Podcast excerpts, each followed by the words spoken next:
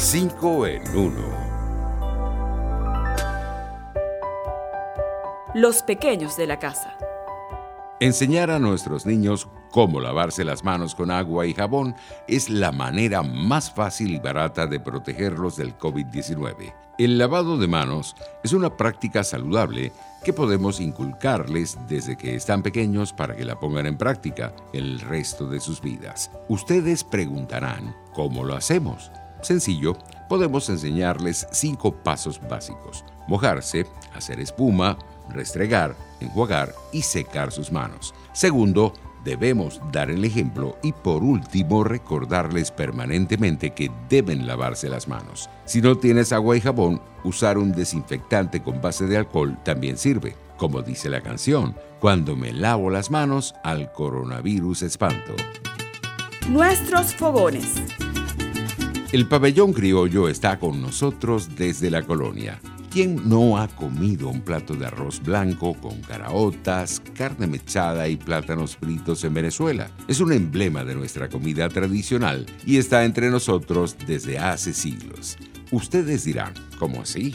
El pabellón, culinariamente hablando, existió como preparación individual de sus componentes dos siglos antes de que se transformara en un plato singular con nombre y apellido, pabellón caraqueño, cuenta Miro Popic, periodista gastronómico, quien además ha explicado en varias oportunidades que históricamente se consumía desde tiempos coloniales sin que lo llamaran así o apareciera en ningún libro antes de 1910. Ya lo dice el dicho, no hay nada como el buen pabellón criollo en Venezuela. Pelo de plata y corazón de oro. Más sabe el diablo por viejo que por diablo, decimos en Venezuela, para hacer notar que la experiencia es más importante que la astucia. En una época de tantos cambios como la que vivimos, la sabiduría es más importante que nunca para superar los momentos de crisis. Hay nociones básicas que así lo demuestran. Con el pasar de los años tenemos más experiencia, solemos cometer menos errores, realizamos algunas tareas de forma más rápida, optimizamos nuestros recursos y tenemos menor inseguridad ante el fracaso. Está claro que más sabe el diablo por viejo que por diablo. El yerbatero. El llantén es la planta para la piel, el intestino y los pulmones. ¿Quieres una agüita de llantén?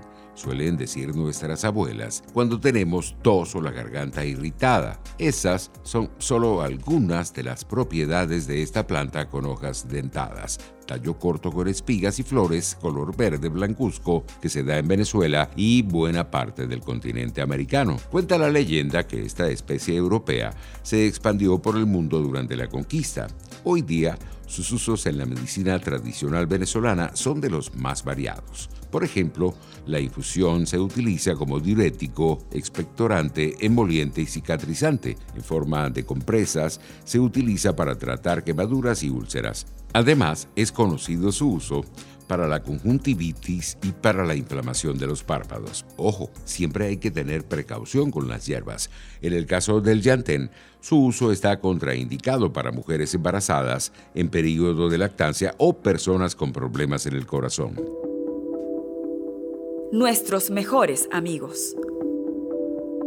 La cuarentena puede estresar a nuestros perros por el exceso de contacto con los miembros de la familia. El perro es un animal sociable y genera vínculos con todos los que lo rodean, pero también necesita estar solo, incluso en esta época de confinamiento obligatorio. Hay ciertas señales que podemos identificar para saber si nuestras mascotas están estresadas. Ustedes preguntarán, ¿cuáles son?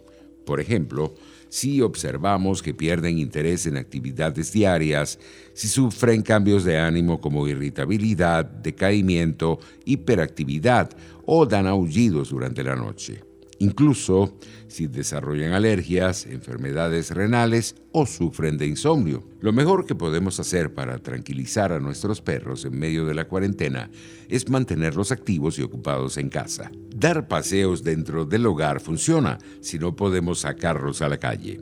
Cuidar de tu perro durante la cuarentena y hacerlo feliz traerá armonía a tu casa y a tu familia. Hasta aquí 5 en 1. Nos vemos.